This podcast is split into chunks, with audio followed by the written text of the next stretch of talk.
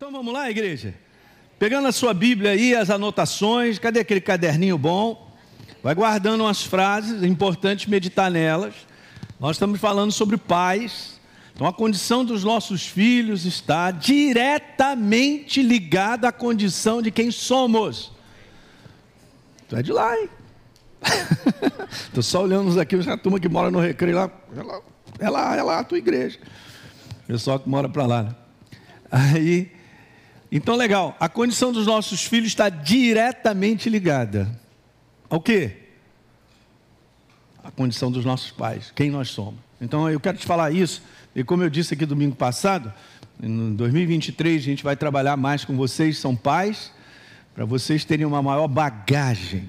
Não é que vocês não tenham, mas eu entendo que a gente precisa de mais bagagem para ficar mais confortável diante de situações que se apresentam para eu lidar com os meus filhos. Então a gente precisa disso, tá bom? Então, ano que vem, quando a gente tiver, vou, vou, tentar fazer vários encontros aqui com, com os pais. Então, vinha para cá. Faça esse investimento em você botar entendimento, conhecimento sobre como lidar com filhos e prepará-los, né? E, e, e fazer com que eles sejam abastecidos. Essa é uma palavra boa. De verdades para que eles possam ficar firmes nesse tempo que nós estamos vivendo. Né? Então eu tenho usado esse texto, bem-aventurado o homem que teme ao Senhor e anda nos seus caminhos. Já falei amplamente que esse aí é a base. Esse é o texto básico. Então tudo agora acontece por causa do primeiro verso. Então você comerá do fruto do seu trabalho, você será feliz, tudo irá bem com você. A sua esposa no interior da sua casa será como videira frutífera seus filhos serão como rebentos da oliveira ao redor da sua mesa. Eis como será abençoado, e repete de novo, o homem que teme ao Senhor. E eu estava falando sobre isso, né? Que muitas vezes nós podemos olhar os problemas que enfrentamos e nos sentir muito distantes da realidade que a gente acabou de ler. E no domingo passado eu estava falando de algumas coisas, cara, que é, é, esse mundo promove esse roubo dos nossos filhos de uma forma ou de outra, né? Há uma atração muito grande nesse mundo para muitas coisas. E isso pode desviar né, os nossos filhos de ficarem ali com a verdade de maneira contínua. Então, eu tinha falado que muitas vezes nós nos sentimos, só sentimento, mas não ponha força nisso não. Tá legal? De que nós somos incapazes de compreender, de compreender, corresponder às necessidades. Aí eu tinha falado que nós somos, muitas vezes, nos sentimos impotentes em reverter esse fascínio. Ah, vou seguir adiante aqui. Muitas vezes nós nos sentimos receosos no nosso interior sobre o futuro, incertos. E muitas vezes nos sentimos frustrados. Isso faz parte de um sentimento de viver nesse mundo e criar filhos. Tá bom? Mas eu creio no que está escrito. então Deus vai colocar a mão de uma maneira sobrenatural. Quantos creem nisso aí? Legal. Então, apesar de tudo isso, nessa realidade de sentimento, gente, a palavra de Deus em relação aos nossos filhos, tem só bênção. Eu li com vocês aqui o Salmo 112. Né? Depois dá uma lidinha, ele começa exatamente, vamos ler de novo, não é bom? Salmo 112, você que está em casa, pega a sua Bíblia aí. Né? O pessoal que está acompanhando hoje, a gente pela manhã aí. Salmo 112. No verso primeiro, é exatamente o mesmo verso que nós acabamos de ler, do 128. Então veja o que está escrito aí, são salmos de Davi, gente. Aleluia, bem-aventurado o homem que teme ao Senhor e se compraz, ele anda ele vive nos seus mandamentos, é muito mais do que alegria. É uma jornada como base, os mandamentos de Deus. Aleluia, bem-aventurado, mandou ver, né? Então está escrito aí, ó: será abençoada a geração do justo, a sua descendência será poderosa sobre a terra. Beleza, está escrito será, então Deus, é isso aí. Mas pastor, no momento que eu estou vendo, exatamente. Aí está o posicionamento de fé. Ok, Agora deixa eu continuar aqui, que no Salmo 127 diz lá: se o Senhor não edifica a casa, como eu disse, em vão trabalham os que edificam. E na verdade, Deus trabalha a nossa carne através da minha vida e a sua. Quanto mais sabedoria em termos de comportamento e atitudes, elas são profundamente imersas naquilo que Deus está dizendo, O mais abençoado é a nossa casa. Deus põe a mão com base naquilo que eu faço. Ele não vai entrar na minha casa, cuidar dos meus filhos, ele não vai educá-los. Quem educa somos nós. Essa é uma responsabilidade que Deus nos deu, gente. E uma das coisas que a gente muitas vezes a gente põe a força e a ênfase é na educação secular do nosso filho. Beleza? Muito legal. Mas a palavra fala sobre educar os nossos filhos na justiça. Essa é a nossa parte número um. Então deveria ser a nossa força educar os nossos filhos na justiça. E obviamente eles serão preparados secularmente, porque o mundo é assim. Mas nos dias de hoje, até essa preparação secular está complicada, né? Porque o mundo virou uma, uma doutrinação do inferno. Porque em vez de ensinar coisas que são é, importantes para o desenvolvimento do ser humano em termos de uma profissão, fica lá ensinando, ensinando filosofia, ideologia de, de, de, várias coisas. É um problemaço hoje. Né?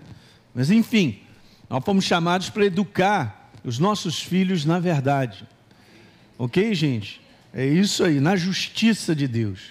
Deus edifica em cima do trabalho que eu faço, que você faz. Não podemos esperar que Deus trabalhe em nossos filhos aquilo que Ele só pode trabalhar através da minha vida e da sua.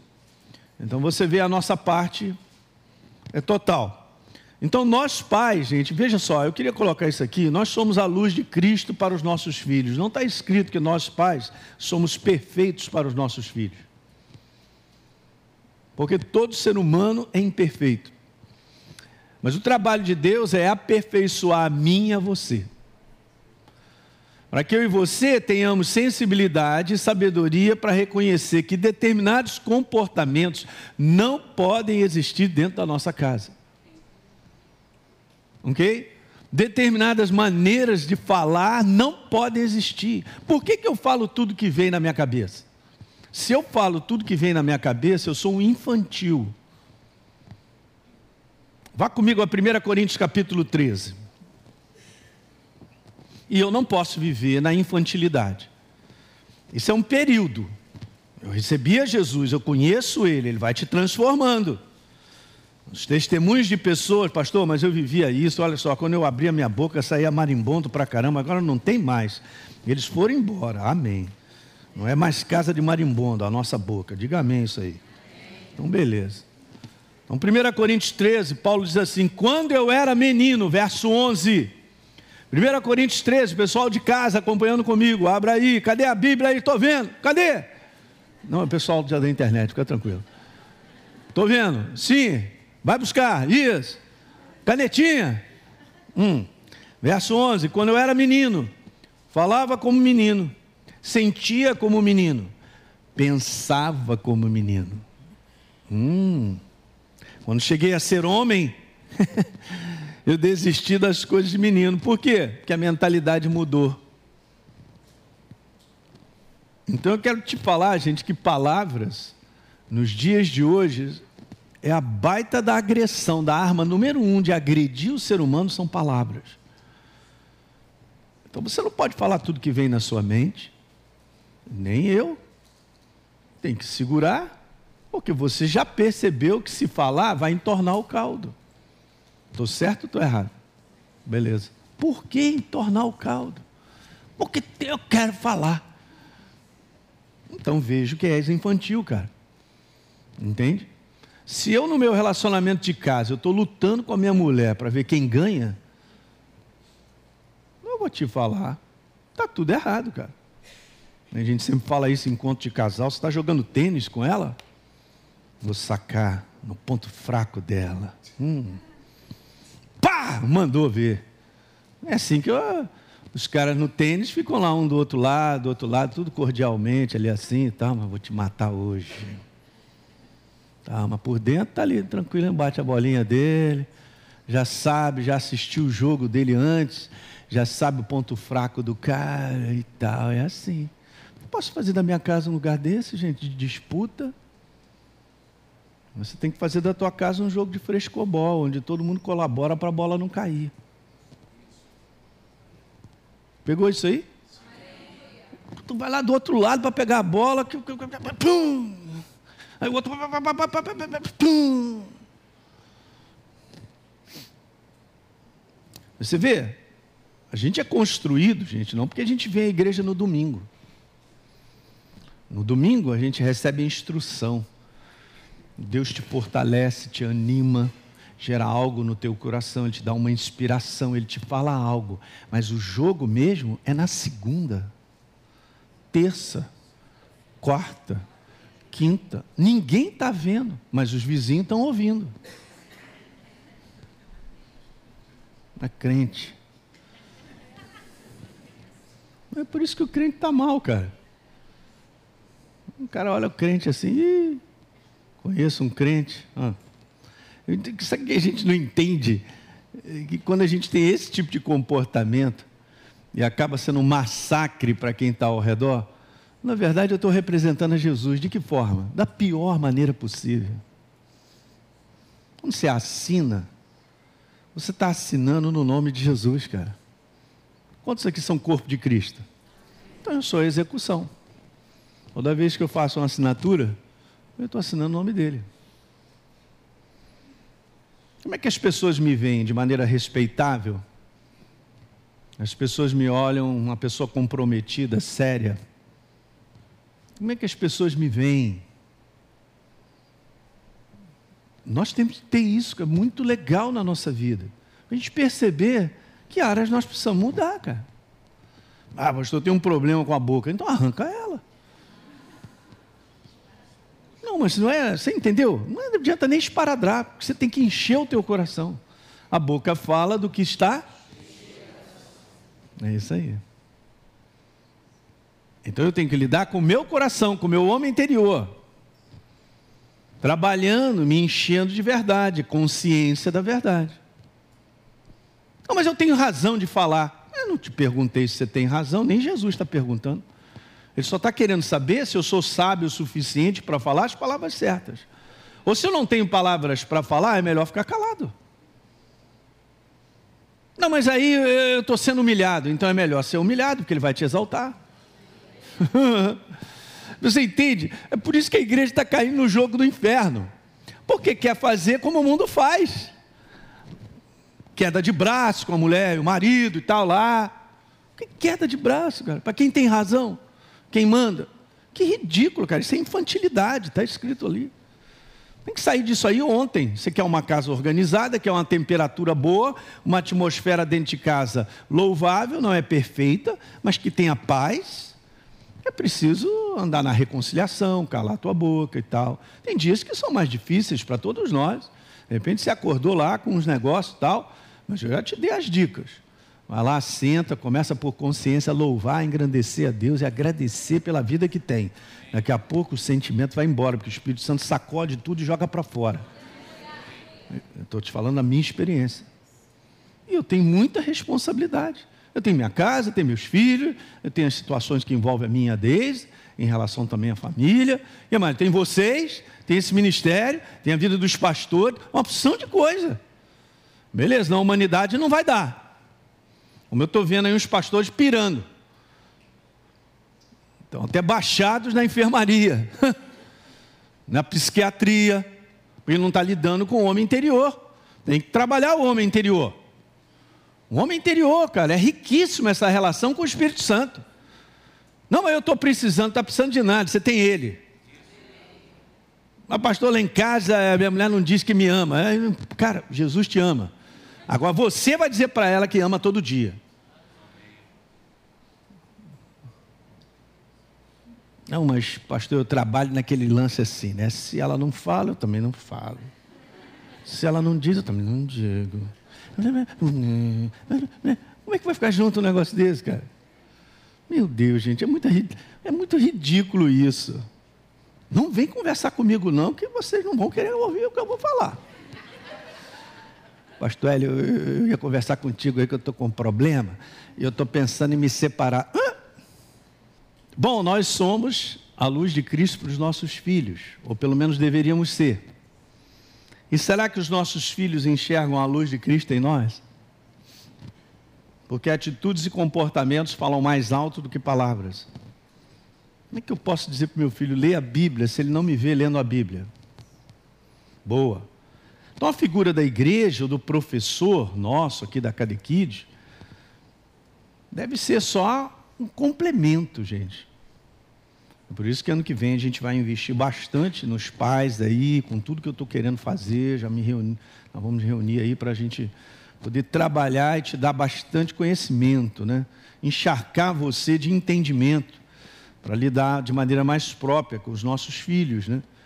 Então nós temos lá os nossos devocionais da Cadequides, que saem uma vez por semana, às quartas-feiras. São poucas pessoas que baixam, cara. Porque a gente tem outras coisas para fazer. Ah, beleza, mas no final da história, a responsabilidade de cuidar dos nossos filhos é nossa. Então, a luz de Cristo, ela deve vir em primeiro lugar da nossa casa. Ela não sai da igreja para invadir o nosso lar, ela tem que estar lá na nossa casa. Aqui só é uma concentração das luzes que saem da nossa casa. Aleluia. Então Deus colocou os pais numa posição, obviamente, mestres, né? Todo mestre é mestre, mas não significa que a pessoa é perfeita. Muito bom. Então é aqui que a gente precisa de Deus para a gente desempenhar essa função. É desempenhar uma função mesmo, é uma responsabilidade que Deus nos deu.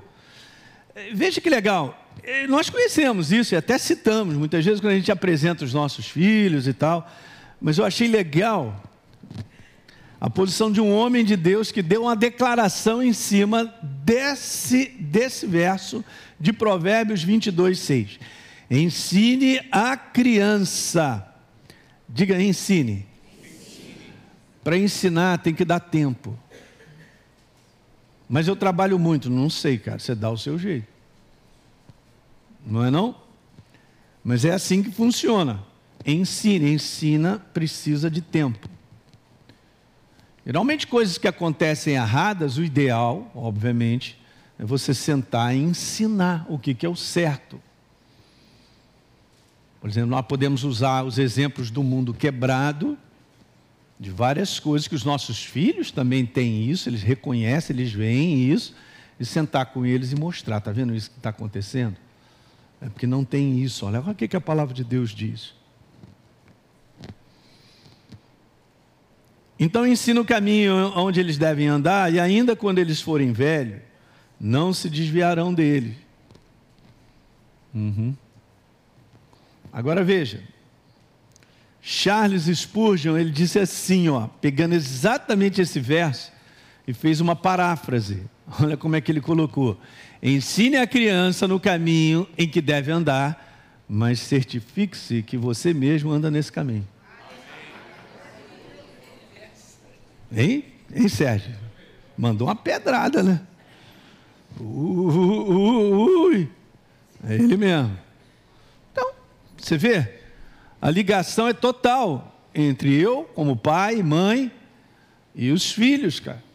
Então, o meu estilo de viver influencia direto o estilo dos meus filhos. Eu não sei, gente, nós estamos vivendo dias hoje onde as pessoas. Eu não sei, não é da minha época, não era assim. Olha, olha que eu sou médico e tal. Mas, cara, eu não quero saber, levar meus filhos pequeno ou não pequeno para a igreja sempre. Domingo de manhã, domingo à noite, quinta-feira. Tem reunião terça-feira, levo. Onde é que o menino vai ficar? Não sei, eu vou para a igreja. Se a gente ficar tentar, a gente tentar proteger demais o nosso. Não, essa, essa noite está frio. Ué, é frio, mata. Então CTI, todo mundo que entrasse no CTI estava morto. Não é não? Fala aí para mim. O lugar gelado é o tal do CTI. Aí o sujeito está lá com aquele lençolzinho. E você entra, meu, meu Deus do céu, vou sair rápido aqui. Frio não mata ninguém. Chuva não mata ninguém. Mas a gente tem uns conceitos na nossa cabeça que a gente quer proteger, e eu estou, às vezes, despreparando. Porque, veja, gente, passar uma semana fora da igreja para criança é muita influência de fora. Para eles ficarem pensando muita coisa. Tem que botar eles na panela quente da igreja. Eu ia para retiro, eu não estou falando que eu sou perfeito, não, mas eu, isso eu tenho, eu e a Deise. Quer saber? Ah, nós somos rato de igreja. É domingo de manhã, é domingo de noite. Ontem eu estava lá, hoje eu estou aqui. E filho vai também. Com quatro meses, minha filha lá no Bebê Conforto, indo para retiro de Ciep, em Valença, frio para bu, tomando água gelada. O bebezinho ficava até assim. Morreu? Não, está casada. Tá, tu está querendo proteger teu filho de quê, cara? Eu não entendo, sinceramente. Eu sou o pastor de vocês. Tem gente aqui na nossa igreja e não vem à igreja. Beleza, vem uma vez por mês à igreja. E os filhos? Depois vai querer que eles andem no caminho de Deus, mas não vai andar mesmo.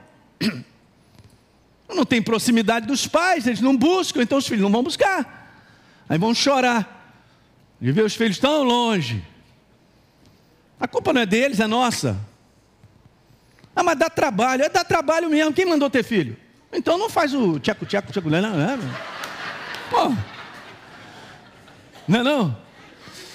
Ué? Agora tem dois, três filhos e tal, beleza? Mas bota para vir para a igreja. Não foi uma nem duas vezes que eu trouxe meus filhos com febre, meu irmão. Dá Tilenol em casa, vamos embora para a igreja, vai ficar tudo bem. Para com esse negócio de proteger demais. Estou falando para vocês. Bota o negócio no coração certo. Gente, isso aqui é um ambiente que cura. Jesus está presente, cara. Trazer meus bebês, não vou trazer. Não vou trazer meus filhos para pres... uh, a congregação onde Deus está. Não dá certo. Mas hoje está acontecendo aquilo que eu estou vendo, porque nosso país está expandindo nesse conteúdo das pessoas serem salvas, libertas, mas também está caindo naquela rotina que os Estados Unidos caiu como a Europa caiu. De que a pessoa vai duas vezes à igreja no mês, ela acha que ela é assídua na igreja. Misericórdia, cara. Ambiente aí. Não, pastor, mas é, dá, dá trabalho mesmo, tem que tomar banho, arrumar as crianças, botar, levar para a igreja. É assim mesmo. Não estou falando nada que não fiz, não. Eu e ela fizemos direto. Mas não me arrependo isso. Depois que cresce, problema deles. Casou? É com vocês aí. Sejam sábios. Não é não? Não dá. Não dá. Lá fora é assim, o cara vai uma vez ao mês, dia de Santa Ceia, aleluia.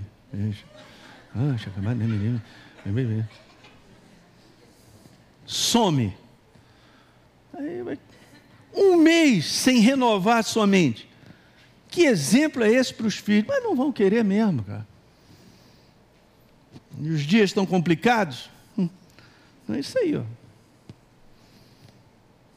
Então agora, vou entrar nessa parte com vocês. Eu quero, nessa relação de pais e filhos, de maneira prática, eu quero aqui mostrar dez pontos dos quais nós, os pais, podemos minimizar, diga, minimizar, os erros e as influências negativas da nossa parte. Porque perfeitos, volto a repetir já a quarta vez que eu estou falando, nós somos. Mas não significa que agora isso é uma desculpa. Porque a gente vai crescendo. Então eu quero falar de dez pontos que podem nos ajudar a minimizar os erros e as influências negativas de nós pais em relação aos nossos filhos. Ok? Vamos para o primeiro ponto. Primeiro ponto é esse. Eu queria colocar isso aí de maneira própria e te dizer algumas coisas. Não somos donos da verdade na relação que temos com os nossos filhos. Nós somos, sim, instrumentos da verdade, o que é bem diferente. Porque se eu me vejo na posição de dono da verdade, meu filho tem mais é que engolir, eu estou fora da sabedoria. Ok? A autoridade de pais não pode ser uma autoridade onde os filhos vejam que eu sou um ditador em casa, eu sou um coronel, porque eles sofrerão. Eles não, não crescerão numa personalidade devida, de segurança. E hoje a gente vê muitos comportamentos de pais que são autoritários, que manda, que diz, vai fazer assim, é dessa maneira, aquilo outro. Os meninos vão crescendo e continuam mandando nos garotos. Não pode, não vai, não pode pegar isso, aquilo outro, papá, tá, daqui a pouco os moleques estão todos. uh, não tem iniciativa, não tem nada, porque não foi criado isso neles. Você tem que levantar a bola dos seus filhos, que eles têm personalidade, que eles são uma pessoa importante, eles podem tomar decisões certas. Legal? Então, se eu sou o dono, eu não sou dono do meu filho, alguém é dono do seu filho aí? Não, senhor. Eles pertencem a Jesus. Deus te deu a responsabilidade como pai de cuidar deles, mas também prepará-los para eles tomarem decisões e caminharem de maneira segura. Ah, não, mas o ambiente que a gente vive é de violência. Ah, cara, viver no Rio de Janeiro, o pessoal que é pastor de fora, quando eu vou encontrar com eles, fala assim: ali, é, você é do Rio de Janeiro, né? Falei: o que, que você quer falar, cara? Vou te convidar para você passear comigo, eu vou te levar lá na nossa comunidade bacana. Eu tenho umas amizades. De forma alguma, de forma alguma. Então, a gente não vai viver. Fica trancado dentro de casa. Então quer dizer que as coisas estão difíceis, não vou deixar o meu filho pegar um metrô, pegar um ônibus e. Cara, bota. Jesus, ele é teu, hein? Cuida dele, protege, mas ele tem que viver. A gente está criando os caras debaixo de uma, uma redoma que vai desprepará-los em personalidade. Depois o moleque tem 20 anos, é um garoto mais inseguro que existe.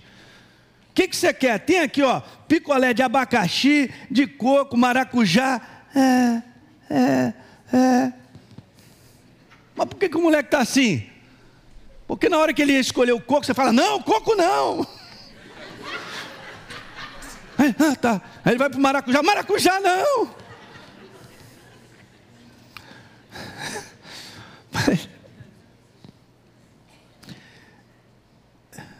às vezes a gente tem um jeito de personalidade que o Espírito Santo tem que falar com a gente, eu permitir que ele fale com a gente. Você é um sargento, cara.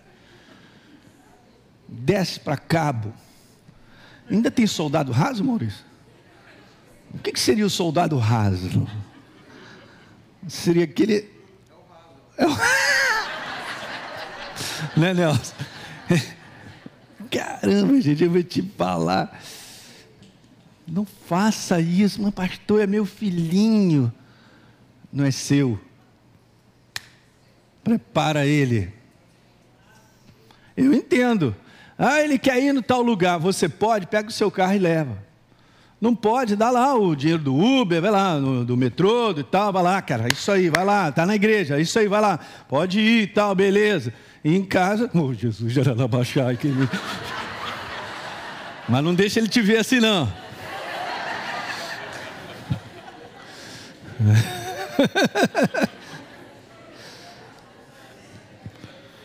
Já estou falando coisas que quando você tiver filho aí já sabe, hein? Cara, você tem que crer que Deus cuida.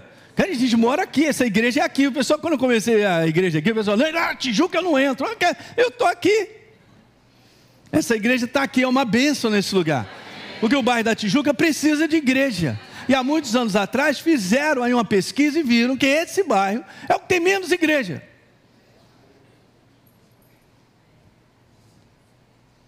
E Jesus está conosco aqui. Não é não? Anda nessas ruas todas da Tijuca, está conosco. Deus está conosco. Está com os nossos filhos também. Aos seus anjos dará ordem a teu respeito para que te guardem todos os teus caminhos. Vamos embora praticar a palavra, gente. Ah, não, mas bate aquele medinho, pastor, aquelas coisas. Cara, isso aí acontece com todo mundo. Não vai deixar isso entrar e regular a tua vida. Vou tomar decisão com base no medo? Eu venho para cá e faço o que eu tenho que fazer, trabalhando, eu não quero nem saber. E Deus está conosco. Então, procedimentos autoritários, cara, não são procedimentos de verdadeira autoridade. Pode parecer que é a mesma coisa, né? Eu vou repetir isso. Procedimentos autoritários não são procedimentos de verdadeira autoridade. Guarda isso. Não ser instrumento da verdade é saber dizer não muitas vezes e usar a autoridade que você tem recebida de Deus, mas com sabedoria. Sabe que os nossos filhos, eles sabem quando a gente disciplina eles com amor, cara. Porque disciplina de pais para filho não é espancamento, cara. Mas um posicionamento firme seu, eles respeitam. Pode não entender, chorar uma semana e tal, aquele negócio todo, mas mais tarde ele vai te agradecer. Hum, quem está pegando isso aí? Você vê que tem muito na nossa maneira de ser. É óbvio que eu também não posso ser um largado, né, cara? Não quero nem saber onde meus filhos estão. É o que está acontecendo hoje, né? Na minha época, ainda tinha aquele cara assim que a gente chamava ele assim. Qual é o teu apelido? Dez e meia. Rapaz, dez e meia teu apelido? É, todo mundo me chama de dez e meia. Por quê? Não, porque meu pai sempre fala dez e meia em casa. Dez e meia em casa. Tá, legal. Tem coisas que tem que ser colocada mesmo, né? Mas hoje os moleques aí estão numa idade que às são quatro da manhã, o pai não está nem aí e tal. Aí jogou para o outro lado da vala. Que eu amo, gente, no Evangelho, e aquilo que Deus é, é um Deus equilibrado. Você entende? Mateus 4, abra aí, verso número 4. Jesus defende, vamos dizer assim, de um ataque tentador das trevas, declarando exatamente isso.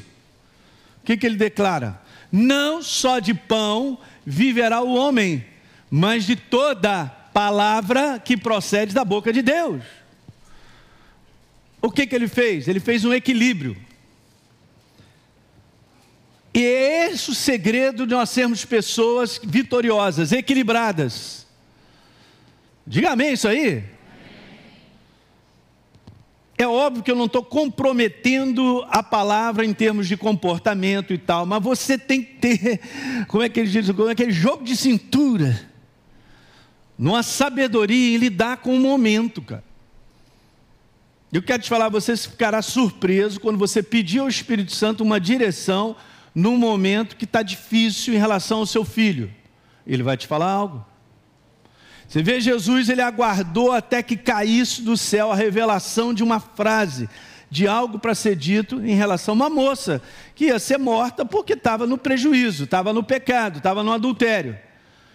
E a galera, segundo a lei, não tem papo, é isso aí, vamos rachar o pau, acabou, beleza, vamos embora para casa feliz, porque alguém morreu, tinha mais aqui morrer, aquilo tal, papapá, papapá. E Jesus então, o pessoal continuou perguntando, e ele com a cabeça baixa, até que ele levantou: olha, se alguém tiver sem erro aí, seja o primeiro que atire a pedra.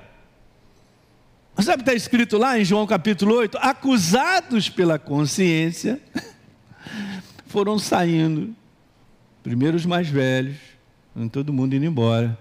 Aí Jesus perguntou: Ei, mulher, como é que é? Cadê os teus acusadores? Ninguém te condenou aí? Como é que é? Não, Senhor. Pois é, eu também não. Mas olha, olha o equilíbrio, cara. Isso que é legal. Jesus chega para ela e fala assim: Olha só, eu também não te condeno, não, mas é o seguinte: vai e não erre mais.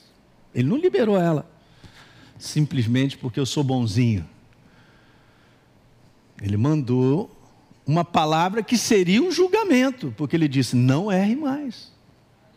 Alguém está pegando isso aí, gente? Deus é muito preciso. Ele é perdoador, ele, ele abre portas, mas ele também declara, ele é sério. Está claríssimo. A maneira dele ser é demais. Então você e eu, eu preciso também, várias situações que eu também já enfrentei, e você também está enfrentando, e você precisa de uma palavrinha de Deus para lidar com aquele momento. Não chegar no autoritarismo e rachar o pau. Não funciona. Não funciona. Quem está entendendo isso que eu estou falando?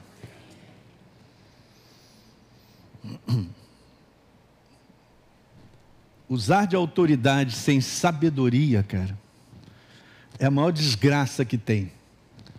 Isso acontece até nos ambientes onde tudo tem hierarquia mesmo.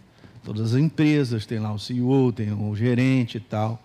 Beleza, o cara pode ser o gerente, legal, mas será que ele está sabendo lidar com pessoas? Porque, veja, gente, a hierarquia ela existe, até no mundo do espírito, isso, os anjos são de categoria hierárquicas. E, e no mundo do espírito, na ordem de Deus, tudo funciona perfeitamente. Então, nós temos que aprender a lidar com isso, que eu não vou tirar a minha autoridade por causa de uma patente. Vou tirar a minha autoridade por causa de um comportamento, cara. A verdadeira influência é o meu tipo de comportamento. A gente fazendo um encontro de liderança, eu gosto de falar sobre isso. E esse é um conteúdo que a gente vai revendo, né? Sobre a verdadeira influência é um tipo de comportamento. E não necessariamente porque eu sou o chefe. E vai gerar influência. Você sabe disso. Em muitos ambientes. Sim, senhor! Sim, sim senhor! Sim. E lá por dentro, sua mãe, sua mãe, sua mãe, sua senhora, sua mãe, sua senhora, sua mãe.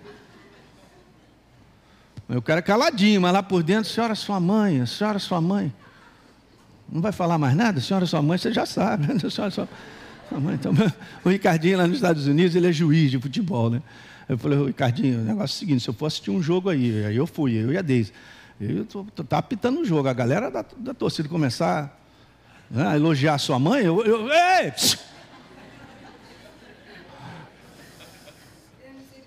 Tem misericórdia da mãe. Vê lá, Ricardinho, que você vai fazer, vai apitar um pênalti que não foi. Aí, olha aí, hein? Olha o problema que você está me causando. Então, não adianta, cara. Você pensa que os filhos não, não reconhecem isso, cara? Eu, eu, eu, vou terminar com isso e a gente vai continuar. Eu tenho muita coisa para falar, aleluia. Então é o seguinte: é aquele negócio que acontece e o pessoal fala, eu queria que meu pai fosse lá em casa, que ele é na igreja. Hum. Glória a Deus, aleluia. E Jesus, eu aprendi isso desde cedo, eu não sei como é que você, se você se converteu não, mas eu encontrei Jesus, cara. Eu aprendi uma coisa, que ele me ama do jeito que eu sou, num conteúdo assim, eu sou o que eu sou, aqui na minha casa, desde me sabe, no ambiente dos pastores, é meu jeitão. Não tem esse negócio de aleluia. Vamos ficar de pé, congregação amada.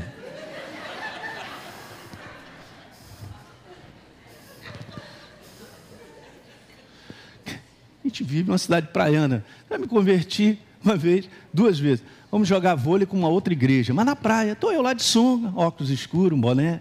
Eu gosto de jogar vôlei, porque eu joguei pela faculdade. Ih, tá amarrado, rapaz. O pastor não botou um short, tá de sunga. É, beleza. Hum. Nós fomos jogar um futebol. Futebol de igreja contra igreja só dá problema, né? Maurício, tu lembra? Tu estava no outro time, não estava? E quem é que estava de sunguinha? Naquele calor de 40 graus. Quem? Eu e pastor Fragali. Meu Deus do céu. Falei, ih, rapaz. Ih. Aí machucaram o Maurício, deram uma banda nele. Esses que deram uma banda nele, uma boa parte não estão nem mais na igreja. Pastor Fragalho está fazendo uma obra. E eu estou fazendo a obra. Julgar pela aparência, sai fora disso aí. Mas vai ver o comportamento da pessoa se ela não é comprometida com Deus no dia, seu dia a dia. Deus não está olhando para isso, não, cara. A gente tem que passar isso, porque senão nossos filhos vão ver isso. É, na igreja ele é uma pessoa, em casa, meu Deus, que leão é esse? Devorador. É a música né, que os caras cantavam aí um tempo atrás. Então, isso eu estou falando com vocês, falo com carinho, com respeito. Ninguém aqui é perfeito. Mas nós podemos ajustar, cara, e adquirir uma sabedoria para ajudar os nossos filhos, cara. Ok? Coração verdadeiro, sincero, é super importante. Não tem como.